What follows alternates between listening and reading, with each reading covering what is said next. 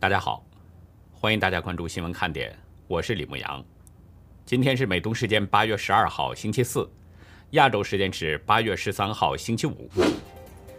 大陆媒体报道，十二号凌晨，湖北省随州降下大暴雨，导致随县多个乡镇被淹，柳林镇的情况最危急，至少四人遇难。视频中显示，柳林镇的大街上洪水湍急，水位猛涨到二楼。当地有不少居民纷纷在网络求救，急需救援。港府统计处十二号公布的年终人口统计结果显示，二零二一年年终人口临时数字是七百三十九万，比去年同期减少八点七万人，下跌百分之一点二。同时，香港居民向外移民近九万人。塔利班在阿富汗各地迅速攻城略地，美国驻喀布尔大使馆网站十二号发出公告。敦促美国公民立刻搭乘商业航班离开阿富汗。十二号，一架载有十六人的直升机在俄罗斯远东地区的勘察加半岛坠湖，机上大多是观光客，目前已经有八人获救，另外八人生死未卜。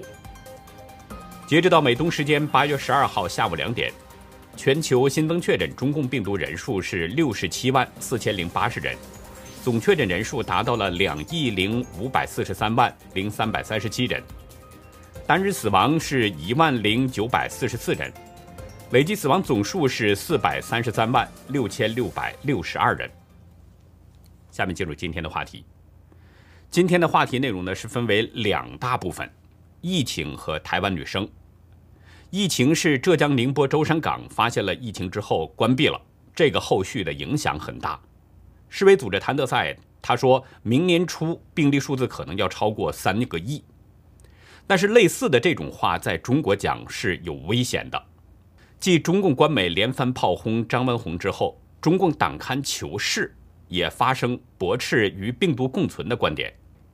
中共最高层发声，一方面让人为张文宏的命运担忧，另一方面也值得思考：这句话为什么会引起中共去炮轰张文宏呢？台湾女生的部分呢，是一个感人的故事。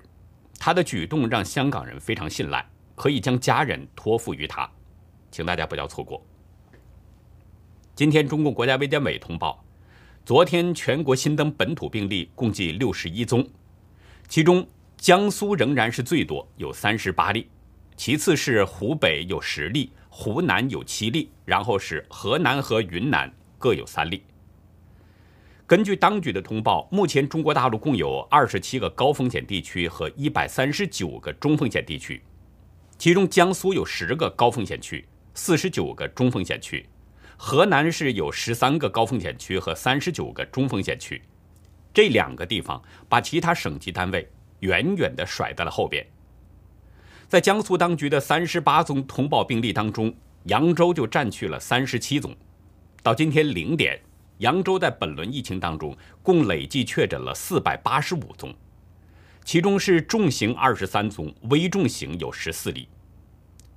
自从扬州在七月二十八号出现第一例确诊病例之后，几乎每一天都是以两位数在增长，显示出扬州的疫情一直都是在高烧不退。今天早上八点。扬州主城区刚结束第六轮的大规模核酸检测，随即在中午一点又开始了第七轮的大规模核酸检测。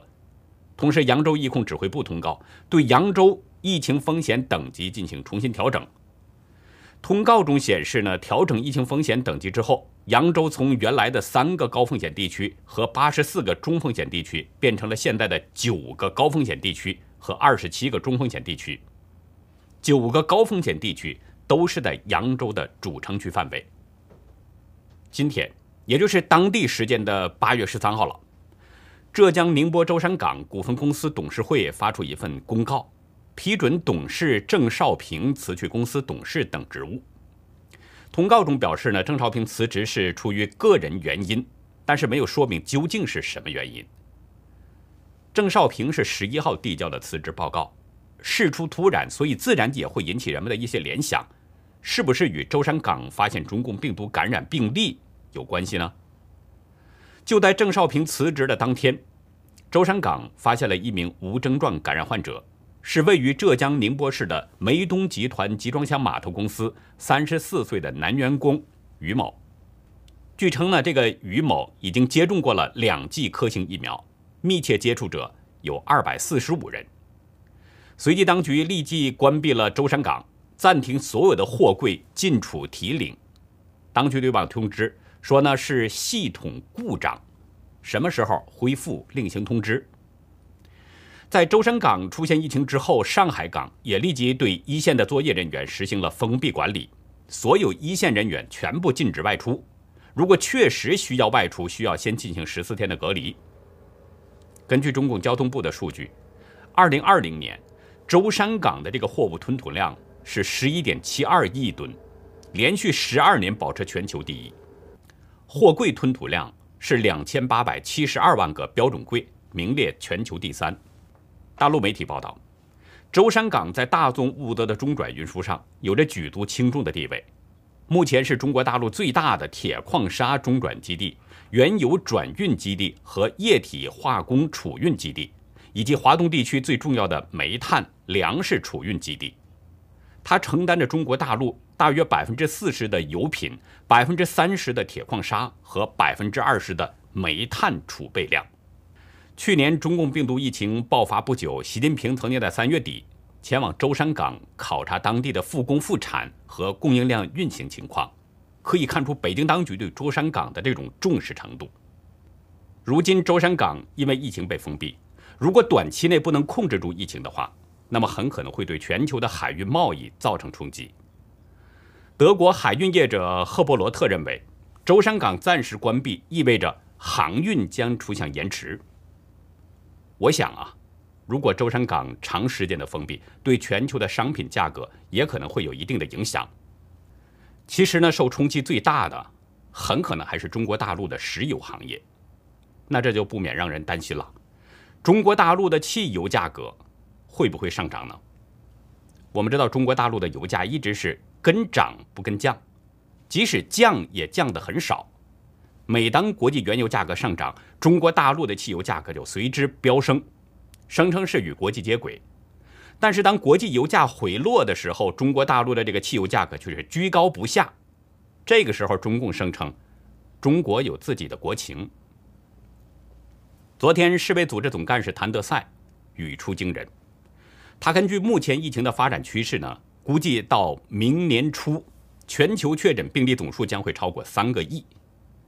在日内瓦的记者会上，谭德赛表示，全球累计病例达到一亿之后，仅用了六个月的时间，上周就超过了两亿。他马上又补充说：“我们知道实际病例数更高。”谭德赛补充的这句话是在指向谁，隐含着什么意思？相信大家都懂。曾经被网友称为“谭书记”的谭德赛，最近时常有针对中共的表述。谭德赛认为，病例数达到三个亿，关键取决于所有人的作为，有机会去改变。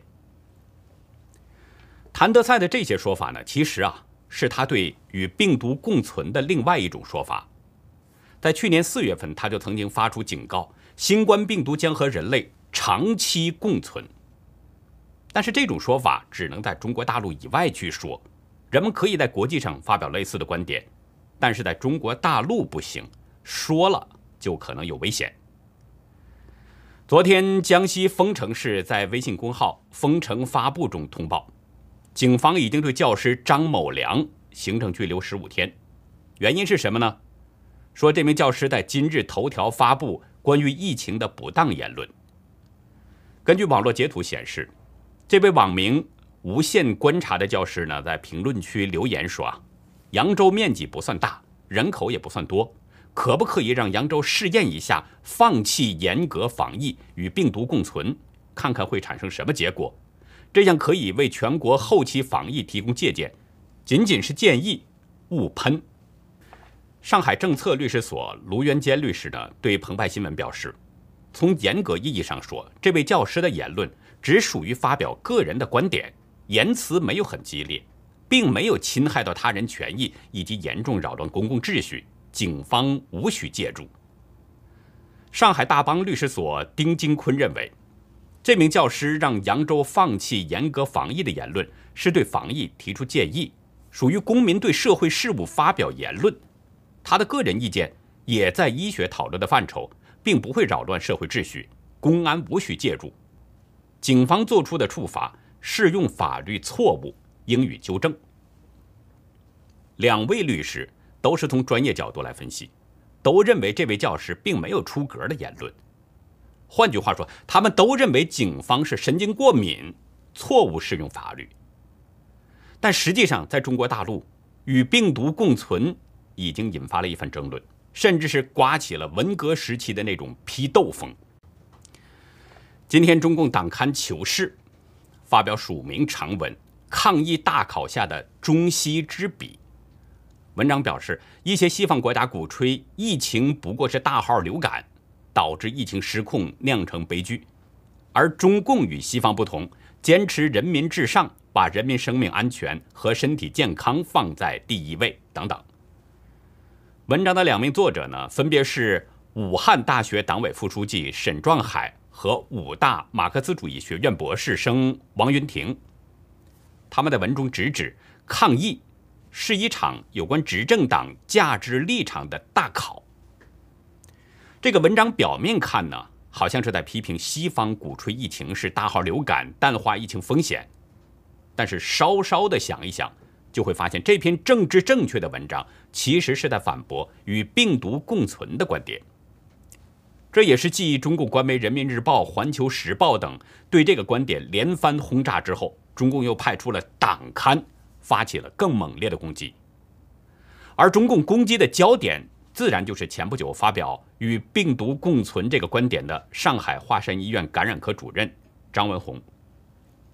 我不认识张文宏，但是呢，我身边啊有一个朋友，以前也是华山医院的医生，对张文宏是有一些了解的。我朋友认为呢，张文宏是比较典型的专业型的官员，讲话比较直接，身上没有太多的党官气息，不会绕来绕去。正因为这个讲话直接，不会绕来绕去，他在七月二十九号的微博中表示，世界上。大多数病毒学家都认可新冠肺炎病毒，这是一种常驻病毒，世界要学会与这个病毒共存。他说：“我们曾经经过的还不是最艰难的，最艰难的是需要长期与病毒共存的智慧。”与病毒共存这个观点一出，张文宏立刻就遭到了不点名的批判。前中共卫生部长高强。在《人民日报》首先发文表示，与病毒共存绝不可行，声称呢，中共的抗疫政策是精准疫情管控与广泛接种疫苗并行不悖的双保险策略，而不是用疫苗群体免疫替代疫情严格管控，更不是与病毒共存。紧接着，北京大学的教授张颐武又在《环球时报》发表评论。声称与病毒共存，就像是劝一个考试成绩远胜落后生的优等生要借鉴差生的学习方法，这不是为了中国，而是别有用意。有了这样篇评论的号角，小粉红们就开始对张文宏发起了围攻批斗。有人攻击他是西方利益集团的代言人，有人说他是美国养的狗，有的说他是典型左右逢源的公知，还有的说。他是里应外合、诱疑人等等，看这种架势，完全就是文革的气象。如今求是也发出了反驳的声音，对着张文宏扣动了扳机，这就不免让人为张文宏的处境担忧了。大家知道，求是这是中共的内部刊物，他自称是中共指导全党全国工作的重要思想理论阵地。中共军委副主席张又侠曾经把求是直接称为是。党的旗帜，可见这个中共的精神刊物在中共党员当中的影响力。换句话说，求是上发表的文章，实际上就是中共最高层在发声。在猛烈的批斗声中，张文宏至今仍然保持着沉默，是失望呢，还是伤心呢，或者还是恐惧呢？恐怕这种感受只有张文宏自己才清楚。那么，中共为什么对与病毒共存这个说法这么的神经过敏呢？前外科医生何安全对美国之音表示，这个观点是变相宣告中共抗疫的失败，这是中共政府完全不能接受的。何安全表示，张文宏医生说的是专家之言，依据病毒变异和疫苗只能减轻症状，无法完全防护这个现状，给出了防疫方案，也就是封堵无效和疫苗只能减轻症状、降低死亡率。现实当中，其实我们也看到了，中共虽然现在不说封城这个词儿，实际上他的做法就是在封城。但中共这些极端的做法，并没有实际达到封堵住疫情的目的。这边好像是封住了，但是那边又冒出来了。当然，中共一直说这是境外输入，好像那些病例呢都是从外国来的。但实际是不是这样呢？中共从来都不敢公开它的真实情况，就这么一直甩锅。何安全认为，这等于是说，中共强调的清零和严防死守没有意义。是政治正确至上，而与病毒共存的说法，揭露了中共的弄虚作假，揭露了中共抗疫是失败的。揭露中共弄虚作假和抗疫失败，实际上这就是在否定中共。这对中共来说怎么能接受呢？所以从这个角度来说，张文宏提出与病毒共存的观点很有反党的意味。也许他本人没有这种想法。但这对中共来说是不可饶恕的原罪。这个观点会让人想到中共抗疫的实质，它并不是把维护人民的生命健康作为首要任务。中共抗疫的实质是什么呢？实质是维护他的政权。那么人们会不会进一步的寻根？当初中共对武汉采取近代史上最严厉的封城措施，在当局极端严厉的封城之下。造成了许多人员的伤亡，次生灾害非常严重。就包括前两天，封城的扬州也发生了民众跳楼事件。这些人员的伤亡是谁造成的呢？人们会不会追究责任呢？表现上是当地的官员所为，实际上就是中共体制下才出现的。那当人们思考到这些问题的时候，中共还能够继续执政吗？是不是中共政权就不稳了？当中共意识到执政危机的时候，他当然不会静静的等死。所以，不仅中共官媒喊打，中共党刊也开火了。接下来，我们再来关注一下香港。今天呢，社民联和支联会的部分代表手拿着横幅和多张中国维权人士的照片，一路向中联办行进，并且在警方指定区域进行了抗议示威。上午十一点呢，这些勇敢的民主人士在警方监视之下，在中联办的大楼旁逐一宣读了多位中国维权人士的近况。新任社民联外务副主席周家发表示，一场时政聚会，一个公益组织疑似揭露采访，在政权眼中竟成为罪名，对律师、记者、公益组织成员、民主运动人士甚至家属，动辄以危害国家安全的罪名打压。相信港人亦感同身受，所以有必要坚持为他们发声，争取言论自由。在港版国安法之下，香港已经是遍布红色恐怖，那么这些民主人士的行动就相当于是在踢土狼的屁股，不免让人呐为他们的安危担忧。但是周家发表示，中联办不是神圣不可侵犯的地方，示威只是在行使基本法中保障的权利。单纯表达对内地和香港的政治犯遭荒诞待遇，而且人数也符合防疫规范，看不到风险在哪里。这些勇敢的香港人表现出的胆识和气魄，实在是令人敬佩。旅美作家钱普先生呢，在他的诗集《致香港香港人》中，有一首诗叫《一个勇武的告白》，我读给大家欣赏。流不流血？不是你我说了算，正如抗争从来不戴安全帽。书本虽好，不完全是真理，让历史还给记忆。真相就得到街头，到前线，老老实实挖出来看清。我和何立飞不需要谁指令谁，但相信，be water，无论流得多远，会河流。奇数偶数不一定绝对。六除以二，不也是偶偶得鸡吗？至于蓝斯，我决意不割席，保持距离，等待可能的变数。为黑警，绝不姑息，随时准备装修。是，为了手足，我有被捕的自由。看着民主人士在红色恐怖中继续抗争，听着千朴先生朴实无华的诗句，回想着香港的年轻人们当初一次次走上街头反送中，总有一种。要流泪的冲动。今天，自由亚洲呢刊登了对一位台湾女生的专访，看过之后同样是令人鼻子发酸。这位女生叫陶真颖，来自一个深蓝的外省家庭。大陆人可能不太理解这个说法，深蓝指的就是支持国民党的人。外省这个说法呢，是从蒋公带着军队撤到台湾的时候留下来的。指的就是从大陆去台湾，并在台湾落地生根的人，土生土长的台湾人就把这些人称为是外省人。二十八岁的陶真颖不会讲广东话，但是她却赢得了香港人的信任，甚至有香港人在写完遗书之后上街抗争，把寡母托付给了他。那位香港朋友呢，对陶真颖表示，如果有一天他出事了。至少妈妈知道要联络谁，他希望陶真颖可以帮忙让妈妈来台湾安顿妈妈来台湾的生活。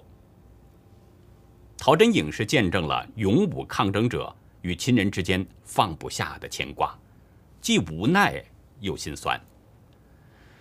这位勇武抗争者的妈妈呢，是一位纯粹的香港人，为了成就上街头的孩子，妈妈表现的坚毅又勇敢，但是她压根儿就不想离开香港。可是又不想让儿子担心而有所牵绊。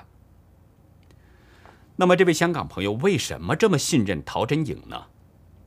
这就要从大二时候的那次暑假旅行说起。那年暑假，他和姐妹们去了香港的一家夜店，恰好呢认识了这位香港朋友，受到了他的热情招待。从那以后，两个人只要到了对方的城市，都会受到彼此的接待。那位香港朋友呢，在大学期间就开始了创业，一毕业就事业有成。二零一四年，这位朋友对雨伞革命并没有太大感觉，虽然也对香港的环境不满，但是没有站出来反抗。可是香港反送中却让他踏上了政治一条路。陶真颖深知投入前线的辛苦，看着香港朋友义无反顾投入到反送中运动，他一直就在想。怎么样才能用自己的力量帮助到香港的朋友呢？一开始呢，他在台湾机场接那些来台湾的香港人，或者是朋友的请托，帮忙照顾来台湾的抗争者，陪他们在异乡散心聊天。香港管法实施之后，警察抓的第一个人呢，是前学生动员召集人钟汉林。他知道钟汉林很小，父母就离异了。早早要自力更生，骨子里其实呢，这个钟汉林还是一个小男孩。钟汉林不是没有机会离开香港，当他的护照被没收以后，陶真颖呢曾经请香港的朋友就帮这个钟汉林安排一个逃跑的位子，就是后来被抓捕的那个十二港人偷渡那次。虽然后来呢那些人是被抓了，但是当时看上去那的确是一个希望。反送中之后，从香港求助到台湾的案子越来越多了，以至于陶真颖不能安心工作。在权衡之后，他辞去了稳定优越的工作，专心帮助香港人。他说：“因为我知道在抗争这条路上是很孤单的，我想跟这些有相同理念的人，不管台湾还是香港人，并肩而行。”二零一九年。陶真颖呢，曾经被梁振英旗下的香港解密恶意的公布了地址、电话，甚至包括他的护照号码，但是他仍然没有退缩，依然在尽自己的所能帮助香港人。